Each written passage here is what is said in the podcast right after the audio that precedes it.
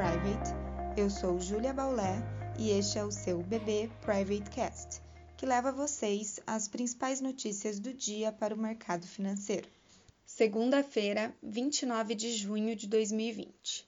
Os mercados ensaiam uma recuperação no dia de hoje após a queda forte das bolsas na sexta-feira.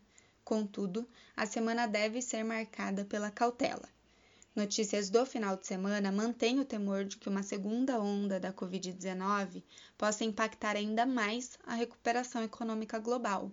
Após os Estados Unidos voltarem a registrar recordes de infectados no domingo e a China ordenar o isolamento de 500 mil pessoas no entorno de Pequim. É possível ainda o recrudescimento das tensões entre Estados Unidos e China, que elevariam esse tom de cautela, após a China na sexta-feira alertar que a fase 1 do acordo comercial poderia ser colocada em risco a depender das ações do governo americano.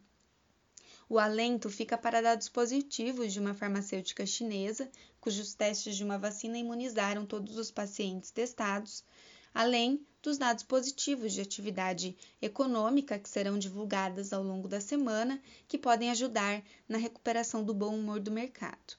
No Brasil, o Ibovespa deve acompanhar majoritariamente os movimentos do exterior, a despeito dos ruídos políticos que seguem no radar.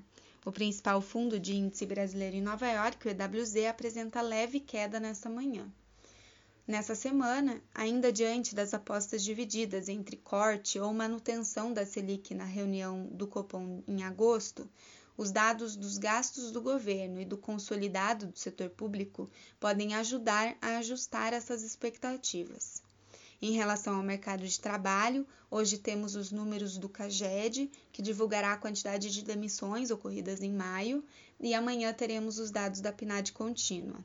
Outro dado importante sai na quinta-feira e é a produção industrial de maio, que dará informações importantes sobre o ritmo da atividade econômica do país. A semana ela é mais curta nos Estados Unidos, com o feriado do, de 4 de julho e, portanto, os mercados de Nova York fechados nessa sexta-feira.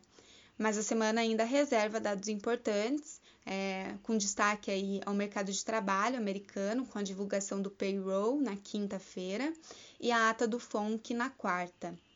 Ainda teremos os dados de índices industriais tanto nos Estados Unidos como zona do euro e China. Vamos acompanhar. Obrigada, até a próxima.